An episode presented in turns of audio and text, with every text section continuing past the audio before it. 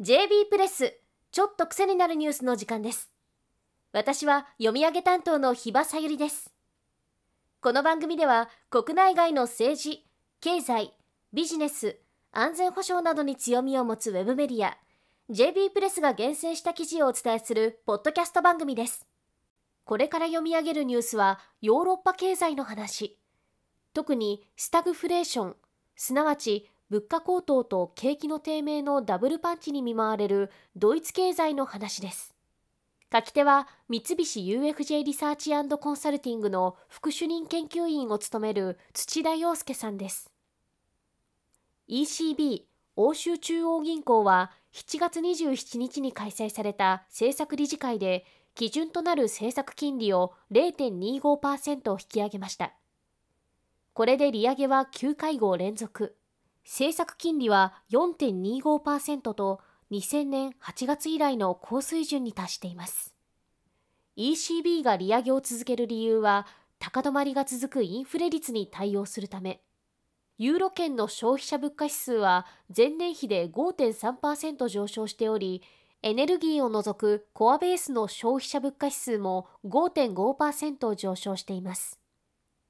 その中でも EU ヨーロッパ経済の中心で健全財政に徹してきたドイツのコア消費者物価の伸びは高止まりしており、市場の注目が集まっています。その背景には構造的な労働力不足と、それに伴う賃金上昇圧力の高まりとの指摘です。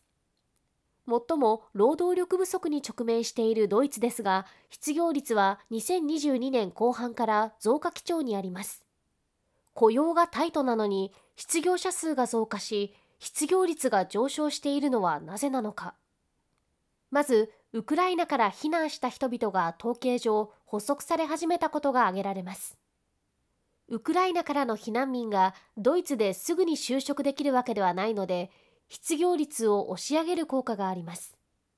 加えてこの間にドイツの労働市場が好調な部門と不調な部門で二極化してしまったことも失業率の上昇につながっていると土田さんは指摘しています。例えばドイツの製造業の両輪ともいえる自動車工業と化学工業のうち自動車工業は半導体不足の解消で好調を取り戻しつつありますが化学工業は天然ガス価格の高止まりで不調が長引いています。また不足している労働者がハイレベルなスキルやノウハウを持つ人材を中心としているという点も重要だと指摘しています。裏を返すとボリュームゾーンであるミドルスキルやロースキルの労働者に対する企業の採用意欲が景気の足踏みもあり落ちているということです。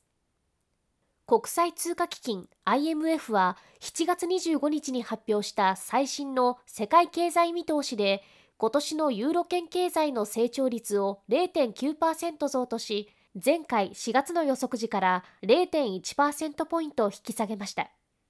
そのうちドイツの成長率は0.3%減と前回予測時から0.2%ポイントの引き下げです。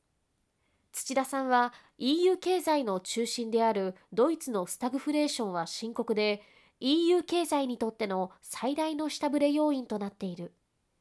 ドイツの景気が今よりも下振れした場合